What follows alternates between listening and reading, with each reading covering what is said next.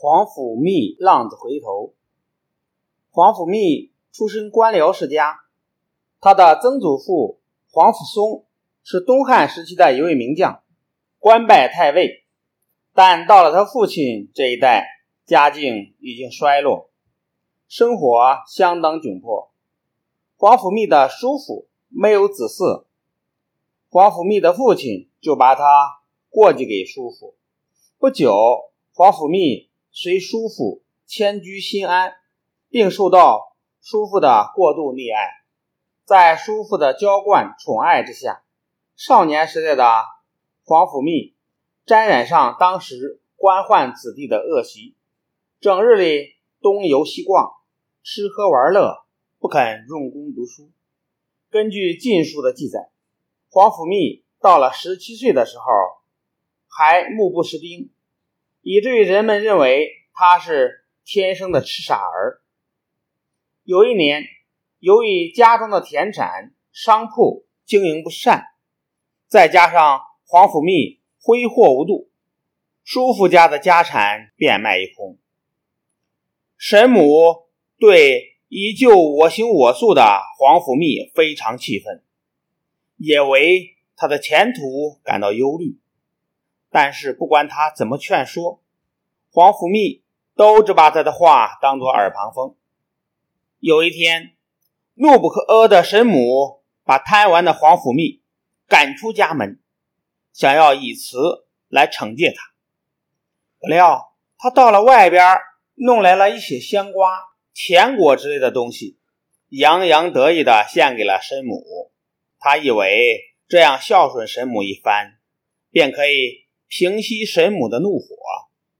谁知道神母更加气愤，他接过瓜果，狠狠地摔在地上，流着眼泪说：“你都快二十岁的人了，还是这样的志不存教，心不入道。你要是……”真心想孝顺我们，就安下心来好好学习，否则我再也不想要见到你。这件事儿使他深受触动，自此他与先前的狐朋狗友断绝了往来，拜乡里边有名的学者席坦做老师，认真学习，刻苦钻研儒学经典。皇甫谧改邪归正。发奋读书的时候，家境却每况愈下，最后竟到了没有钱买书的地步。为了学习，他到处借书超越，有的时候为了借阅一本书，要长途跋涉数十里，甚至数百里。借来之后，赶紧超越，然后按期归还。同时，因为家中生活窘迫。他每天必须耕田劳动，于是每天下田的时候，他带着书；当别人在田埂上休息的时候，他就取出书来读上几页。晚上回到家里，别人呼呼大睡，皇甫谧却以冷水浇脸，然后就着微弱的灯光继续读书。就这样，他通读了诸子百家的著作。做了大量的读书笔记，使自己的学识很快有了不小的长进。当皇甫谧在经学上有所成就的时候，年仅四十二岁的他却患上了封闭病。什么是封闭病呢？就是半边身子像针刺似的疼痛，有时候疼得起不了身儿，又没有药可以治疗。病痛袭来的时候，全身像被千万只蚂蚁撕咬一样难受，浑身上下颤抖的像筛糠一样。病痛暂时过去之后，他必然大汗淋漓，有时候竟把身子下边的书籍都浸透了一大片。尽管如此，他仍然强忍着病痛，继续研究经史。看着他疾病发作时痛苦的样子。家人和朋友都劝他说：“别这样没命的干了，事已至此，再多的学问又有什么用呢？还不如在有生之年抓紧时间享乐一些。”一贯支持他的儿子此时也劝他放弃研究学问，听天由命。黄甫谧却说：“早晨起来学到知识，傍晚就死掉，那又有什么可遗憾的呢？”从这以后，他把精力转到对传统医学的研究上。黄甫谧凭着顽强的毅力，自学了《黄帝内经》《针经》和《明堂孔穴针灸制药》等医学书籍之后，就在自己身上扎针做实验。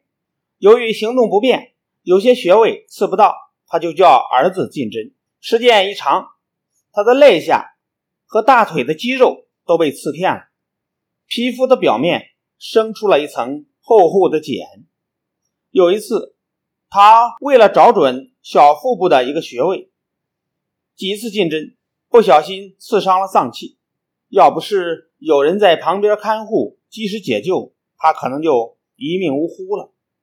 功夫不负有心人，黄甫谧靠着针刺、拔火罐、按摩等治疗手法，居然奇迹般的治好了自己的封闭病。从这以后，他更加努力钻研，决心效法古人，整理医学典籍，把自己的医术传承下去。随着研究的深入，黄甫谧发现以前的针灸学书籍。既晦涩难懂，又错误百出，不便于阅读和学习。他仔细地研究了周代的《足痹十一脉灸经》和《阴阳十一脉灸经》，战国时的《黄帝内经》等著作，对针灸学知识进行了系统总结。单单这些书籍是远远不够的，他通过各种渠道。想要搜求涉及针灸学方面的书籍，但普通人都把这些书视为奇珍异宝，不肯轻易外借。正在他为难之际，当时的晋武帝见他品格高尚、学识丰富，同时呢，为了表示自己礼贤下士，送了一批医书给黄甫谧。黄甫谧自然是喜不自胜。日夜勤奋攻读，他感到当时的针灸书籍义理过于深奥，文字描述呢又有很多重复的地方，还有一些错漏，容易误导后学者。他决定以《素问》《针经》《明堂孔穴针灸治要》三本书中有关针灸的内容为基本依据，总结了。秦汉三国以来，针灸学的成就，结合自己的临床经验，写出了一部堪称针灸学典范的巨著《针灸甲乙经》。《针灸甲乙经》是我国现存最早的一部系统针灸学专著，它把针灸治疗和祖国医学的脏腑经络的生理病理紧密的结合起来。对淤血的部位以及针灸操作的方法、临床治疗等方面都做了系统的论述，确立了针灸学的完整理论体系，为针灸学成为临床的独立学科奠定了基础。